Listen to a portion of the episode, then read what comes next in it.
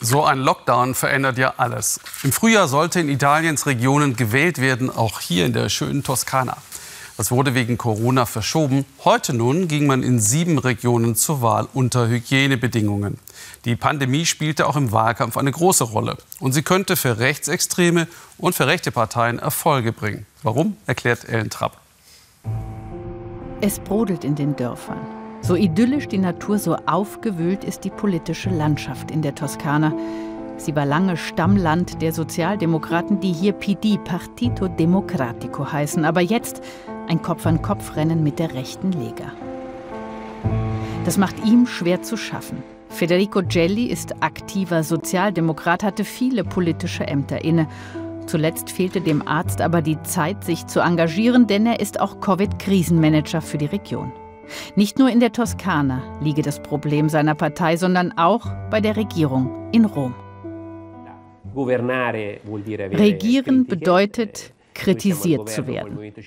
Wir regieren in Rom mit der Fünf-Sterne-Bewegung. Das war, weiß Gott, nicht unser Traum der vergangenen Jahre. Das alles bringt uns in Schwierigkeiten im Wahlkampf, auch hier in unserer Region. di campagna elettorale che si è articolata in questa, in questa regione. Die Toskana gehört zu den reichen Regionen. Hier gehe es vielen Leuten noch recht gut. Aber der Arzt sieht ein, nach jahrzehntelangem Durchregieren verspüren die Leute offensichtlich den Wunsch nach einem politischen Wechsel.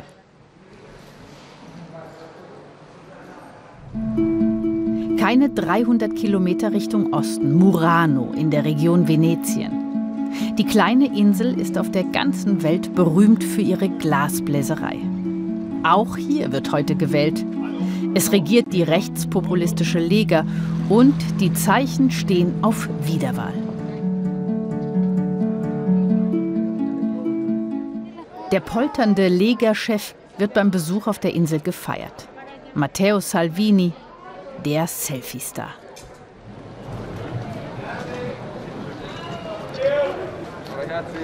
Familie Moretti produziert seit 1870 Glas, aber keiner weiß, wie lange noch. Benedetta, die Tochter der Eigentümer, hat es geschafft. Ein Foto mit Salvini.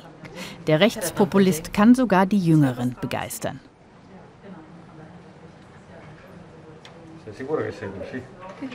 Das, was er auf der Piazza gesagt hat, hat mir gefallen. Ich wünsche mir eine stabilere Politik. Es hängt immer alles irgendwie an einem seidenen Faden. Man weiß nicht, wie es im nächsten Jahr weitergeht. Wir haben keine Basis. Alles ändert sich ständig. Permanente Unentschlossenheit. Salvini trifft das Bauchgefühl vieler Italiener. Dennoch sind die Moretti skeptisch, was die Lega angeht. Aber die Partei hat sich gekümmert um die Wähler in der schlimmsten Phase der Pandemie. Der Präsident der Region sogar persönlich.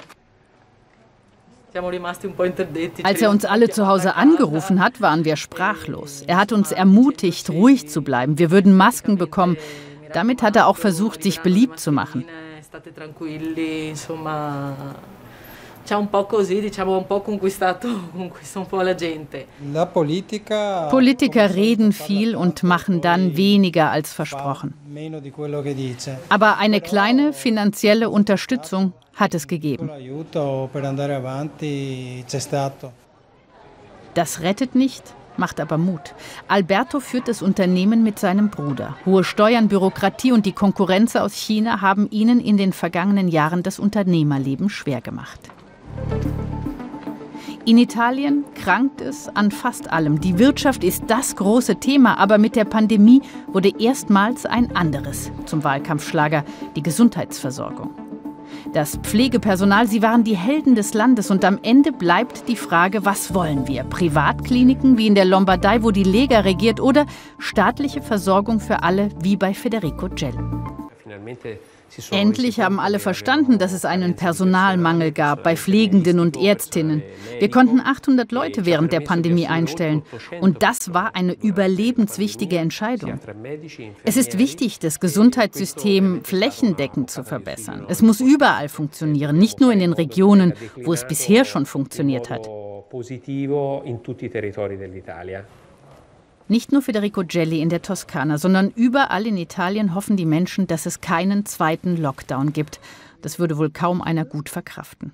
In Venetien, in Murano bei den Morettis beispielsweise stehen die Öfen schon viel zu lange still. Als kleines Familienunternehmen ohne Angestellte hoffen sie dennoch, die Krise irgendwie zu überleben.